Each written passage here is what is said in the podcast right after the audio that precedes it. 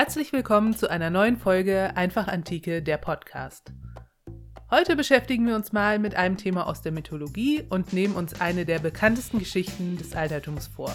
Wir schauen uns Ikarus an und gehen der Frage nach, wie diese Geschichte im Laufe der Jahrhunderte interpretiert worden ist und was sie uns heute noch sagen kann.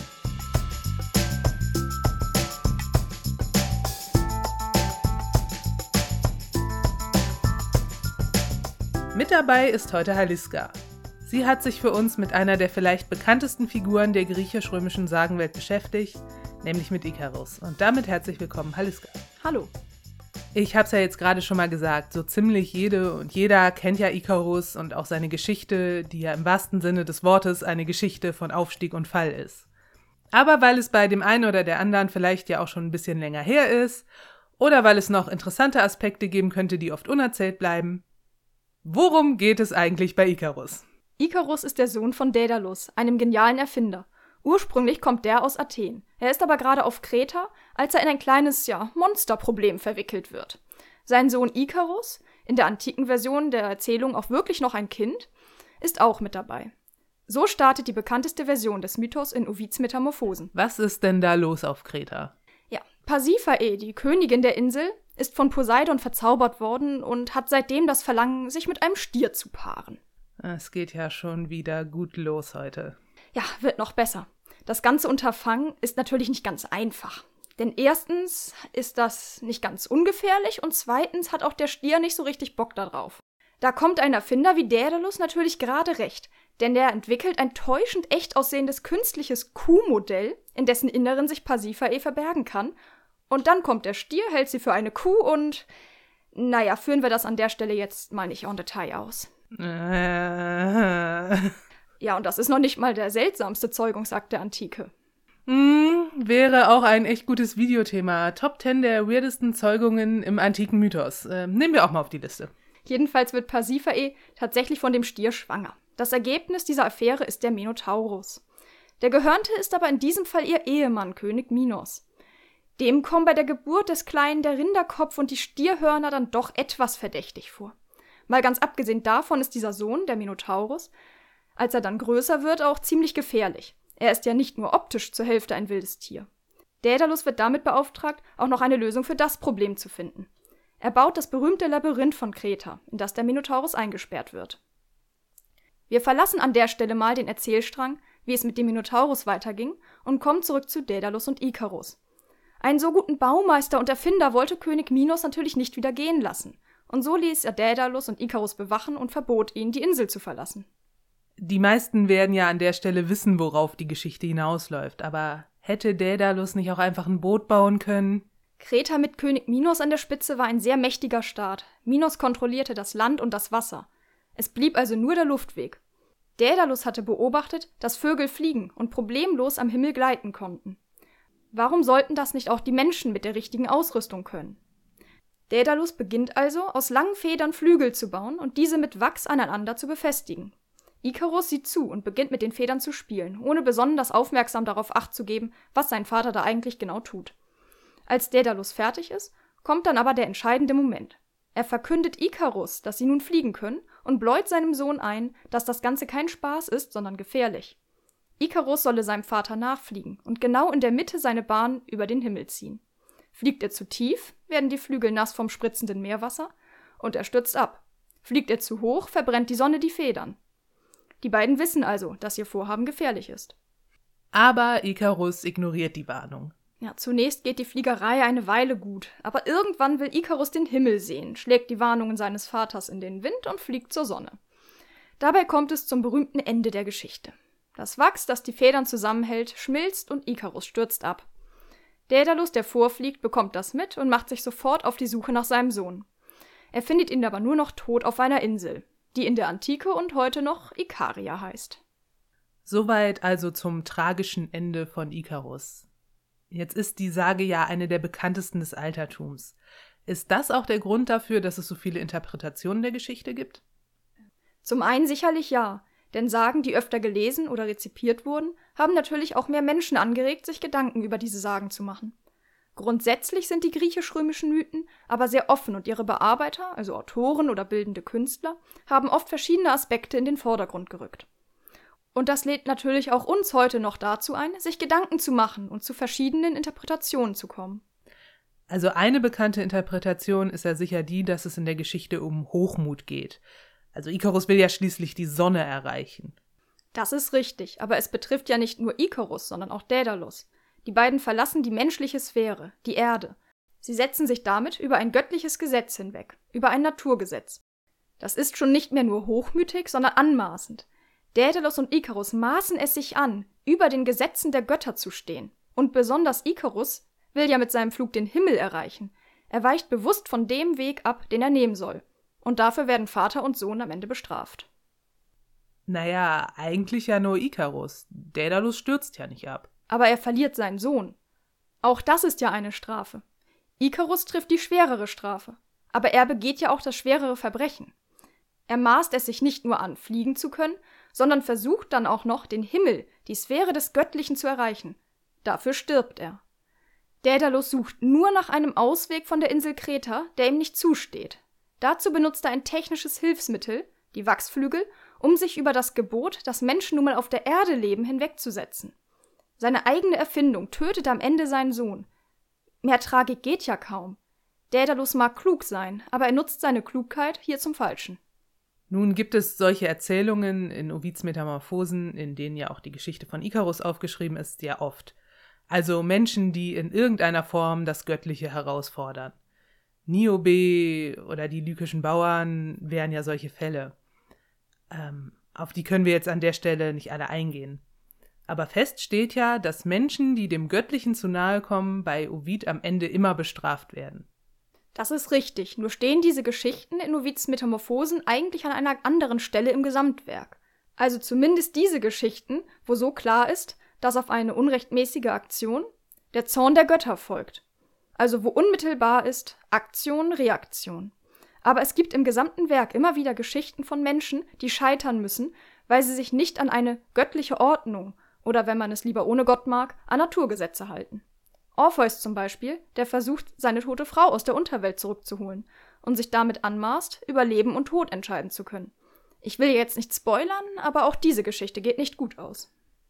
Ich weiß nicht, ob man bei einer 2000 Jahre alten Geschichte noch ernsthaft Leute spoilern kann. Na gut, auch Orpheus endet jedenfalls ganz tragisch, so viel verraten wir mal.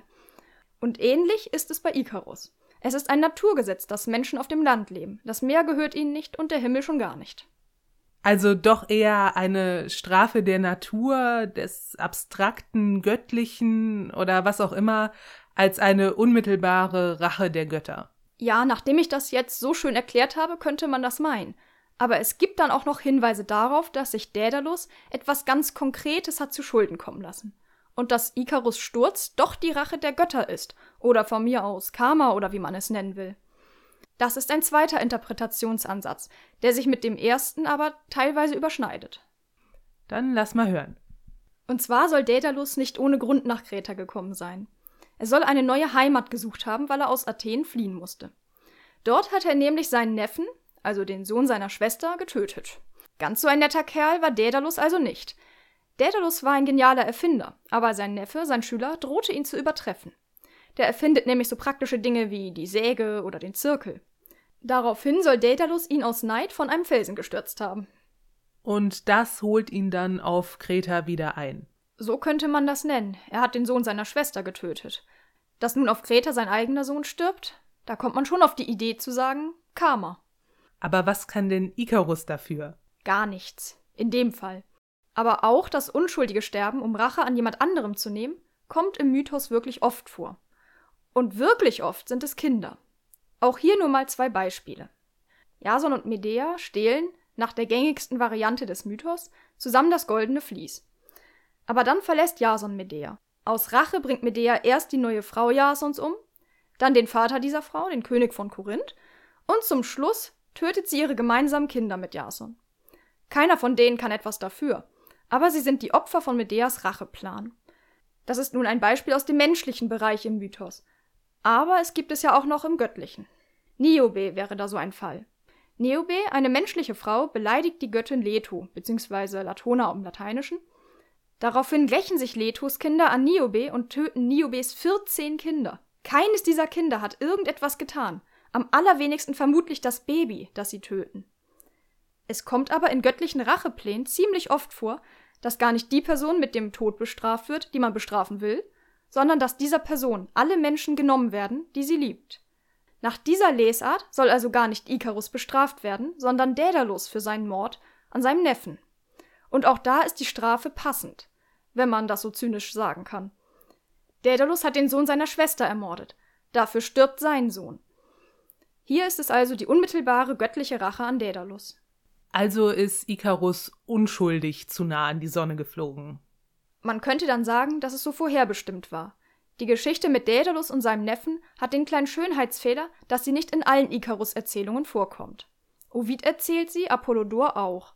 Und damit zwei wirklich große Schriftsteller der Antike. Aber die Geschichte von Ikarus ist ja weit verbreitet. Und Daedalus Neffe kommt darin nicht immer vor. Und man kann den Grund für den Absturz natürlich auch bei Ikarus sehen.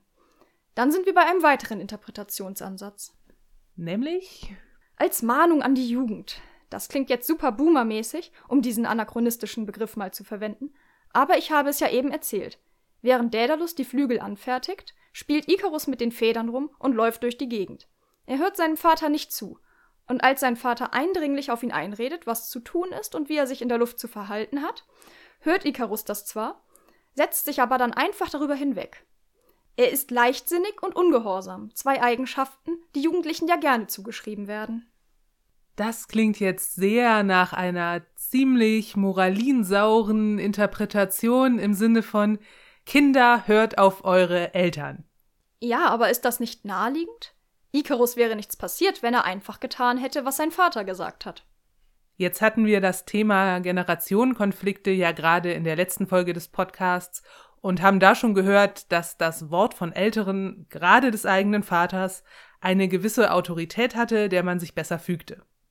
In dem Punkt ist Ikarus aber doch vielleicht gar nicht so weit weg von heute.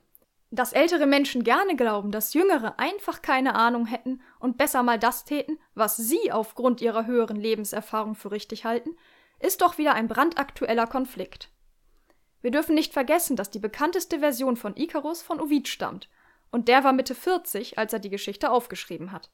Wir haben einfach keine Sichtweise auf den Mythos von jungen Leuten. Vielleicht haben die auch einfach die Augen verdreht, wenn ihnen mal wieder einer mit Ikarus kam. Also war Ovid ein Boomer. Das ist dann jetzt auch arg verkürzt. Und es stimmt auch nicht. Wenn man sich Ovids Leben und Werk so anschaut, war er für einen Mann der römischen Oberschicht dann doch schon ziemlich anti-Establishment. Und er hat sich ja sogar getraut, Kaiser Augustus ans Bein zu pissen. Aber mal abgesehen von Ovid, der sicherlich auch genug Stoff für eine eigene Podcast-Folge bieten würde, zeigt es, dass solche Geschichten wie die von Icarus vielleicht auch einfach in Rom kursierten und einen moralischen und pädagogischen Zweck erfüllen sollten mit der Botschaft, ehrt eure Eltern, sie wissen, was das Beste für euch ist. Also trotz der schönen Parallele zu heute ist das jetzt keine Interpretation, mit der ich mich zufrieden geben möchte. Dann habe ich noch eine für dich und die ist auch erstaunlich aktuell. Dann gerne her damit. Daedalus und Ikarus können ja nicht auf einmal plötzlich irgendwie fliegen und Ikarus übertreibt es halt ein bisschen. Sondern es sind ja erst Daedalus Flügel, die die beiden fliegen lassen. Es ist eine menschliche Erfindung, ein technisches Gerät, das es den beiden ermöglicht, entgegen dem, was Menschen sonst können, Kreta zu verlassen. Und sie scheitern. Also eine Kritik an der Technik. Nicht an der Technik an sich. Die Flügel tun ja genau das, was sie sollen. Sie fliegen. Hier liegt ja eindeutig ein Anwenderfehler vor, um das mal so zu sagen. Daedalus und noch mehr Icarus verlassen sich darauf, dass es die Technik schon richten wird. Die Flügel sind ja auch eine wirklich gute Erfindung und sie ermöglichen Menschen Dinge, von denen sie bisher nur träumen konnten. Beide vertrauen darauf, dass ihnen diese Technik wortwörtlich neue Horizonte eröffnet. Und zumindest Icarus will es ein bisschen zu sehr. Man kann sich hier also die Frage stellen, ob man alles, was technisch möglich ist, auch tun sollte. Oder ob es nicht auch Grenzen gibt, die es zu respektieren gilt. Und das ist ja nun wirklich eine mögliche Moral von der Geschichte, die uns heute noch sehr viel zu sagen hat. Sollten wir Menschen klonen, weil es technisch möglich ist? Sollten wir Babys mit Supergen züchten, weil es technisch möglich ist? Sollten wir eine extrem lernbereite künstliche Intelligenz schaffen, einfach weil es technisch möglich ist?